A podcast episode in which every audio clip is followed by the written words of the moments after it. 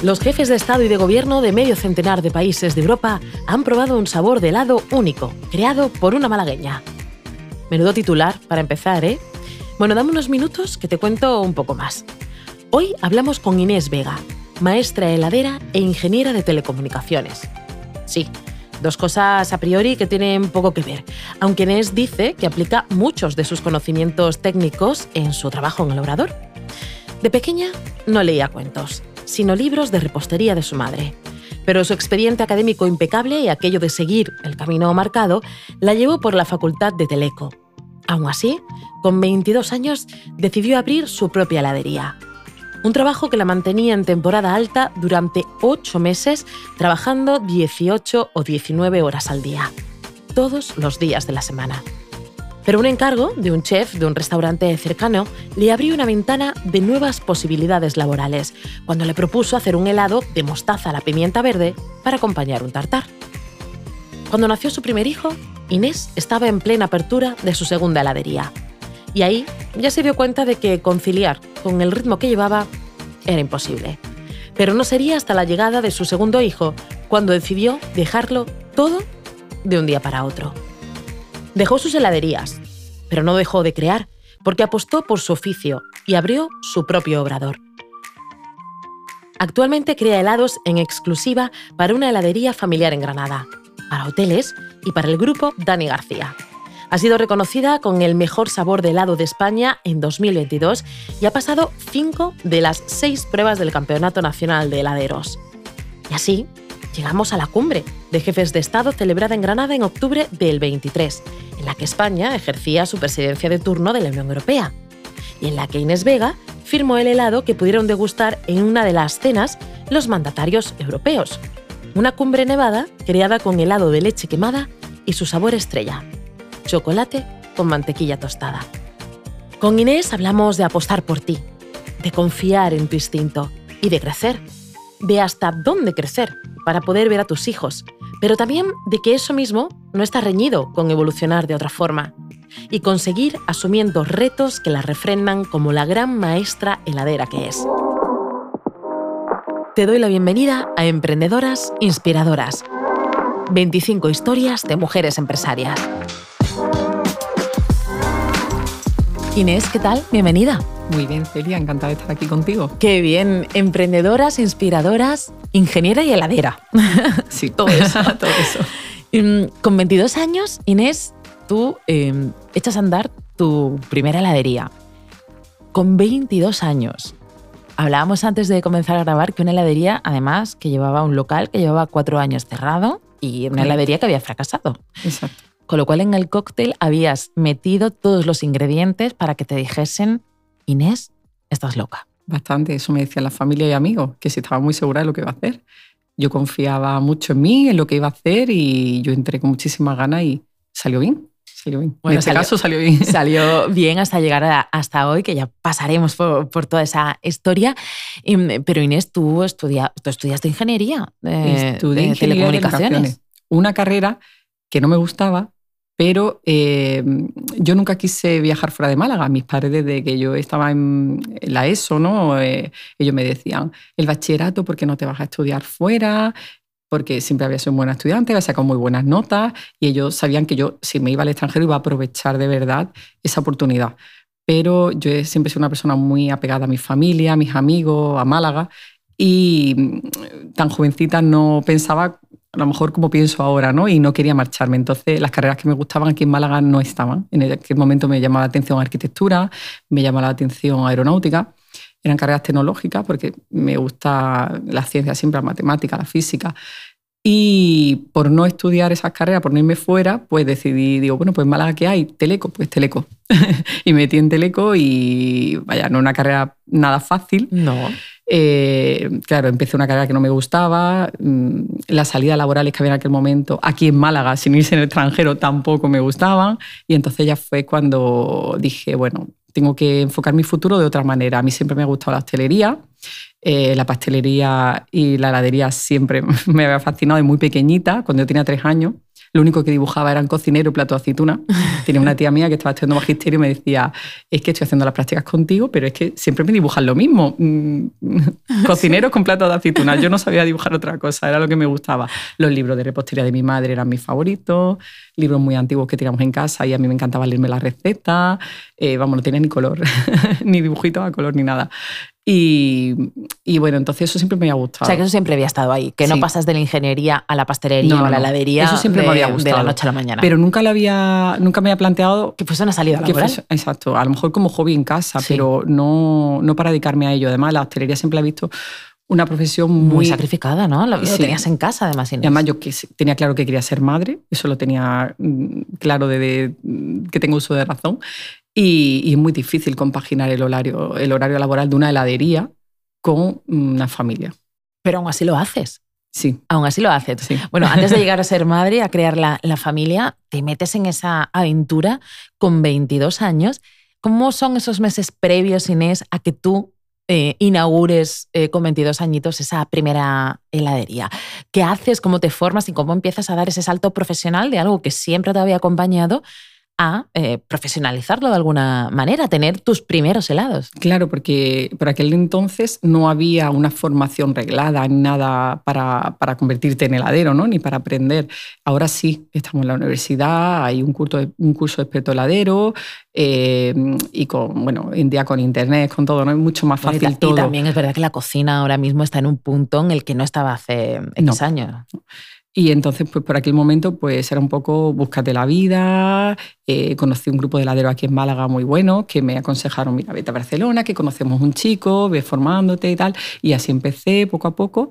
Y bueno, haber estudiado ingeniería ¿no? me sirvió un poco para eso, a buscarme la vida también en esto. Y al final, pues hacer helado es formular, tiene mucha física, mucha química, eh, mucha matemática, porque al final cada receta es una fórmula.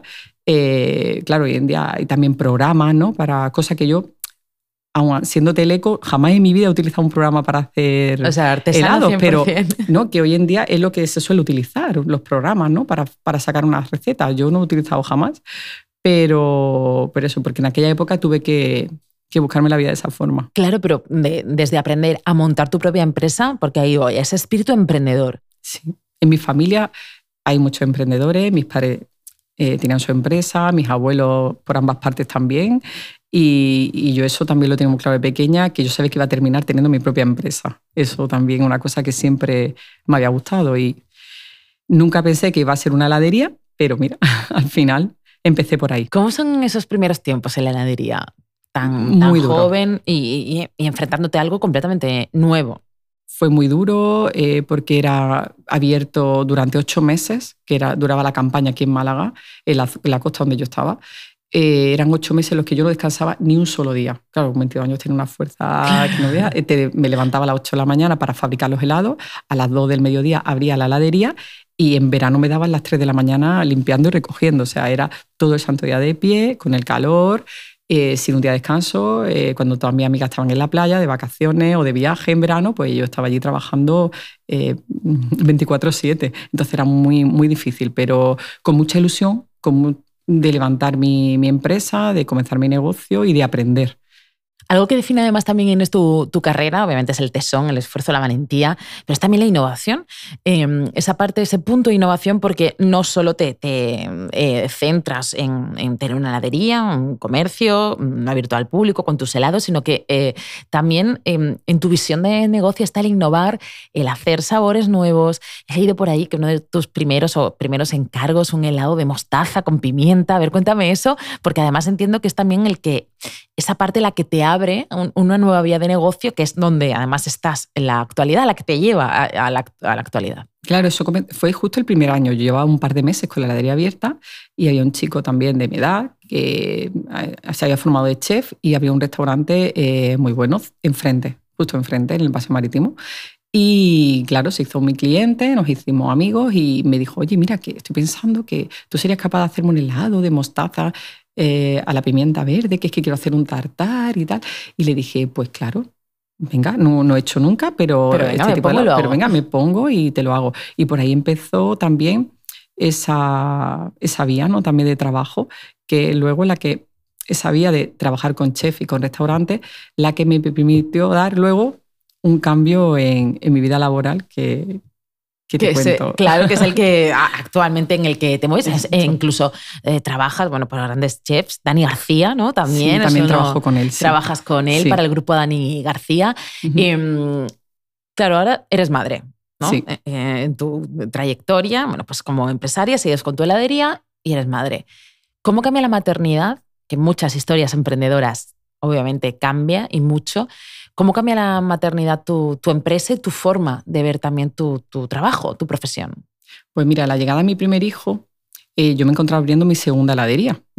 Y aquello fue ya cuando cambió todo, porque pasa de tener todo el tiempo del mundo eh, a tener que, dedicarle tiempo a esa personita que había llegado a tu vida que te necesita 100%.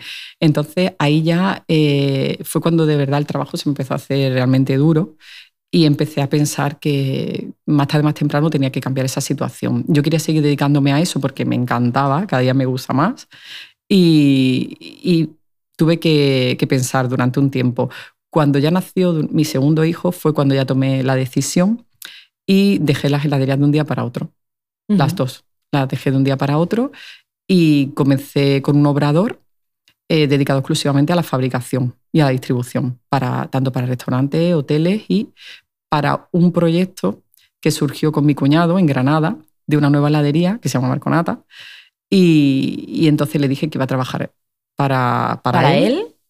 Y iba a seguir con mi trabajo con lo, para la restauración. Y fue un poquito empezar, no desde cero, pero casi. Y fue una aventura y también salió bien. Es una manera de, de ir cambiando, ¿no? O sea, sin dejar de dedicarte, Inés, a lo, que, mismo. a lo mismo, pero de dar un giro y de, es un ejemplo de cómo la maternidad eh, pues cambia una historia de, la historia de una emprendedora. Claro, de una empresaria. Te cambia porque es que la heladería era abierta fines de semana y verano y vacaciones, cuando los niños no tienen colegios, cuando más trabajo había. Yo abría la heladería al mediodía, que es cuando los niños salen del colegio. Entonces se me hacía muy difícil, era o estoy en el negocio o estoy con los niños. Y entonces, pues era, era muy complicado. ¿Contenta de haber tomado esa decisión? Contentísima, cada día más, cada día más. Eh, vamos. Porque además te ha abierto, Lo mejor que he hecho. te ha abierto, entiendo que también un mundo de posibilidades que no sé si te habías planteado, obviamente, cuando empezaste con 22 años. Claro, eh, también me permitió presentarme al Campeonato de España de heladería, porque tuve tiempo para dedicarle, porque eran muchas horas las que había que dedicarle al campeonato. Eso, si hubiera seguido con los establecimientos y con el horario que tenía con los niños, no hubiera podido. Campeonato que por cierto ganaste. Bueno, cinco de las seis. Bueno, gané cinco de las seis, de las seis pruebas que había. Bueno, te, te parecerá poco. te parecerá poco. Em, ¿Cómo ha, ido, eh, ¿Cómo ha ido evolucionando esa parte? Una vez que ya decides a raíz del nacimiento de tu segundo hijo, em, ¿cómo ha ido evolucionando esa otra parte? Decías que casi, casi que eh, tienes que empezar no desde cero, porque obviamente tenías el bagaje, la experiencia que te había llevado hasta, hasta ahí, pero sí que tienes un poco que reorientar tu negocio abrirte, ¿no? Ya no es abrir la puerta de una heladería y que el cliente entre, sino que tienes que empezar también a buscar tú tus clientes que ya tenías, pero que tienes que ampliar esa parte, ¿no? De, restaurantes que quieran tener tus helados, de negocios que quieran, ¿no? Tener tus helados. ¿Cómo es ese momento, ese momento de cambio? Bueno, ¿cómo te lo eh, planteas tú, Inés? Sí, eh, bueno, cuando lo hice porque ya vi que era viable, que era viable empezar y dejar las heladerías. Me costó mucho trabajo porque también la, clientela que tenía ya hecha, ¿no? que me conocían. Eh, todavía, ya hace unos años, la gente todavía sigue llegando a la heladería preguntando, por mí. Y claro, pues eché mucho de menos eso, el, atender a mis clientes, el estar de cara al público, esa parte me costó. Me costó porque además me costó mucho trabajo levantarla, o sea, eh, muchas horas, mucho sacrificio y es una decisión muy difícil. Pero claro, mi, mi familia era más importante que todo eso y, y entonces con eso me dio mucha fuerza para, para empezar de nuevo este proyecto del Obrador. Actualmente, ¿en qué momento te, encuentras? En mi mejor momento. Llevo ya años diciendo que me encuentro en mi mejor momento. bueno, pues eso está muy bien. Eh, con muchas ganas de seguir aprendiendo, porque es que aquí se sigue aprendiendo cada día, eh, con ilusión de nuevos proyectos. Este año tenemos un par de proyectos también a la vista. Y, y disfrutando, disfrutando del camino, disfrutando ahora de mi familia también y, estoy, yo siempre digo, estoy en mi mejor momento. pues está bien que ese mejor momento se estire lo máximo posible. Porque eh, retos empresariales, además de como heladera, que entiendo que tienes muchos, retos empresariales decía dos proyectos, hasta donde se pueda contar qué, más nuevo, además de, esa relación perfecta, ese binomio perfecto que has encontrado con la gastronomía, con la alta gastronomía y con la cocina de autor, con tus helados de autor. Mm, que, que, ¿Qué hay? ¿Qué hay? ¿Qué retos te planteas como, como empresaria, Inés? Bueno, cuando comencé con el obrador, tenía claro que no quería seguir creciendo en exceso. Mm, la dimensión de mi obrador se diseñó para crecer hasta, hasta un punto. Eh, entonces, lo que estoy haciendo es, eh, con la dimensión que me propuse en aquel momento, estoy cogiendo todo lo que puedo coger, pero sin pasarme. Porque no quiero volver a sobrecargarme de trabajo y perder mm, ese tiempo que tengo ahora para estar con mis hijos. Pero ese equilibrio es difícil. Muy difícil. Porque obviamente cualquier eh, proyecto empresarial lo que quiere es crecer y, es muy difícil encontrar ese punto en el que dices, este sí, pero este ya no. Claro, y cuando eres una emprendedora, cuando te gusta, cuando te surgen proyectos, eh, cuesta mucho trabajo. Hay que decir que no, hay que decir que sí, pero bueno, ya mm, puedo seleccionar. Puedo seleccionar qué trabajo sí me interesa coger y qué trabajo no. Y en eso estamos ahora. Tenemos un proyecto de una segunda heladería Marconata, eh, que creo que va a ver la luz eh, esta primavera. Y cuando ¿Pero en Granada o en Málaga? Eh, ah, lo dejamos ahí. Vale, vale, vale. yo era para ver dónde puedo probar los helados. Y, y, claro, yo hace cuatro años le dije a mi cuñado que la heladería Marconata no iba a crecer, iba a ser una y no más. Pero claro, veo que sí puedo trabajar para una segunda heladería y, y no hemos puesto mano a la obra. Bueno, pues ahí, ahí lo dejamos de, cara al, 2024. Estaremos atentos para ver dónde, dónde se ubicará ¿no? esa, esa, segunda heladería. Y, mm, en la parte más creativa, ¿en qué punto te encuentras y qué retos te planteas también? En la parte, digo, más, más creativa, de innovación, ¿qué es lo que te ha hecho situarte ahora mismo, pues donde te encuentras, ¿no? Eh, pues trabajando para, para chefs, para restaurantes. Pues es curioso porque, claro, el haber trabajado con restaurantes, con chefs, te hace conocer mucha gente. Eh, me llaman para hacerme propuestas. Eh, Loquísimas, entiendo. como por ejemplo hacer un helado de jamón serrano, por mm. ejemplo, que en ello nos andamos ahora con una marca.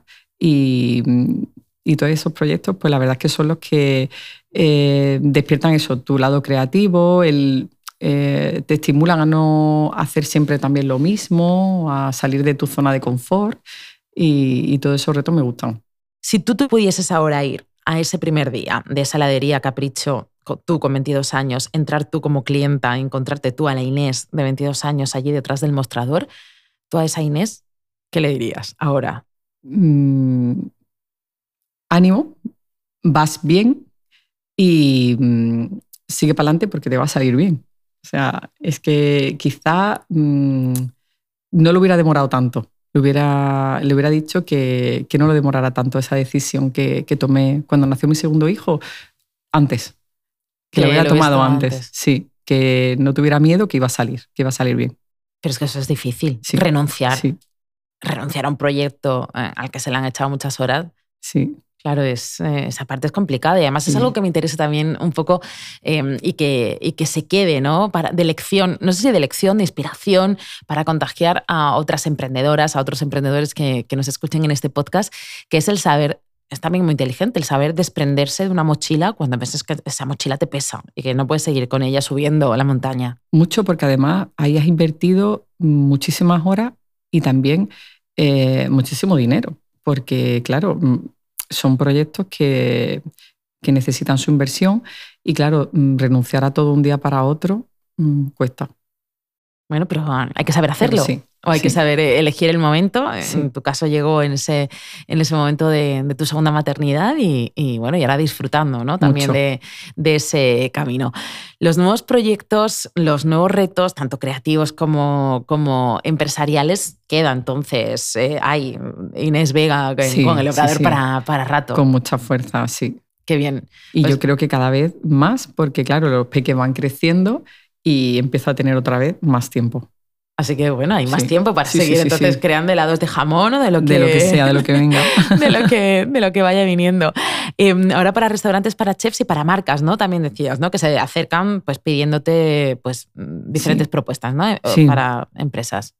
La, También. la propuesta más, no sé si decirte, voy a decir más, más loca, utilizaba antes la palabra, pero vamos a utilizar, no sé, más creativa, más eh, estimulante, más que tú dijeses en un principio, ¿y esto? Y al final saliese de tu carrera, ¿de qué helado más distinto estás más orgullosa, Inés? ¿De qué sabor? Bueno, orgullosa quizá no de ningún sabor que me hayan propuesto, sino del que creé para uno, el Campeonato de España. El de chocolate y mantequilla El de tostada, ¿no? chocolate vintubar con mantequilla tostada eh, es el quizá una de mis recetas preferidas de las que he creado. La creé con mucho cariño, con mucha dedicación para el campeonato. Ese mismo helado se llevó dos premios del campeonato y, y creo que mi- de una de las que me siento más orgullosa. Y además que, bueno, que te ha... ¿fue- ¿Eso fue en el 22? ¿En el año, el año pasado? En el 21. En el 21. Eh, Y que además hizo que, que, bueno, la prensa... No, Pues, perdón, sí, en el 21 la creé y, ¿Y en el el campeonato 22? fue a principios del 22. sí, en, cierto. En el, Sí. en el 22 y que hizo que además acaparases un montón de titulares, que la prensa Sí. además te, te sacase en un montón de, de sitios y que te situase como la Claro, gran maestra además- heladera que eres. Con ese sabor y con otros sabores más hemos creado también un helado para, para el evento de la cumbre en Granada recientemente, que nos lo han pedido también y, y hemos utilizado ese sabor como parte del, del montaje completo del helado que hicimos para la cumbre. Sí, Ah, bueno. también. O sea que estuviste Sí, sí. presente. Sí, sí, también. qué bien, qué bien. Bueno, pues eso sí que es un reto. Sí, sí, también. El helado para la cumbre, porque además que lo tuve que crear en un día. En un día, fue de un día para otro. Wow, Cuando ¿Cuándo me te llegó ese comunicaron- encargo? Pues eh, ¿A través de qué? Eh, mi cuñado, que es mi en la heladería, la heladería claro. Marconata, eh, me dijo Inés, nos han propuesto que creemos un helado para, para el evento de la cumbre. Eh, dice, pero lo tienes que crear hoy.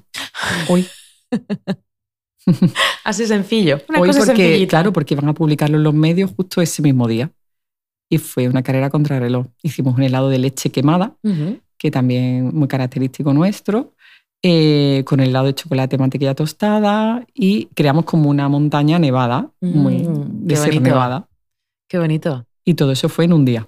Y gustó, entiendo que Sí, sí, todos gustó los muchísimo. eh, mandatarios que vinieron a la cumbre se enca- encantados con, con el, Con el helado. con el helado. Bueno, pues qué manera ¿no? de encumbrar, y nunca mejor dicho, eh, ya pues casi casi que el final de- del año, ¿no? Con, con, ese, con ese encargo y que sigan llegando más encargos de, de ese, De ese tipo, tipo. Porque entiendo que de ese además tuviste que hacer muchísima cantidad, que eso cuánto, no sé, no sería Sí, sí, no, un de litro hoy, de helado, ¿no? Eso a día de hoy, que la heladería ahora está cerrada por temporada, nos siguen llamando los clientes para encargarnos ese helado. Y ya, bueno, pues ahí igual hay que esperar ya. Si que- ahora en Navidad lo vamos a volver a hacer. Ah, sí. qué bien, qué bien, qué bien. Bueno, entonces lo podremos probar. Pues nada, a ver si conseguimos, ya saber si pronto vamos a poder es, eh, probar cerca de, de Málaga eso- esos helados de, de Inés. Y si no, bueno, pues sabemos que, que en Granada los, los podemos encontrar. Inés, ha sido un placer tenerte en este podcast, un placer conocer tu historia, que obviamente va de la mano, la historia de la del obrador, ¿no? Y tu historia como empresaria con, con, la de la conciliación, con la de la maternidad, como la de muchas emprendedoras que, que, están en este podcast. Que muchísimas gracias, de verdad, felicidades, enhorabuena y a seguir, te seguimos la pista. Muchas gracias a vosotros por haber contado conmigo para este proyecto y estoy deseando escuchar los podcasts de todas las compañeras. Inspiradores todos. gracias. Emprendedoras, inspiradoras, 25 historias de mujeres empresarias es un podcast creado por INFE, Ayuntamiento de Málaga, para celebrar el 25 aniversario de Amupema. Producción ejecutiva, Margarita García de INFE. Diseño sonoro, Miguel Ángel San Juan. Dirección, guion y locución de quien les habla, Celia Bermejo.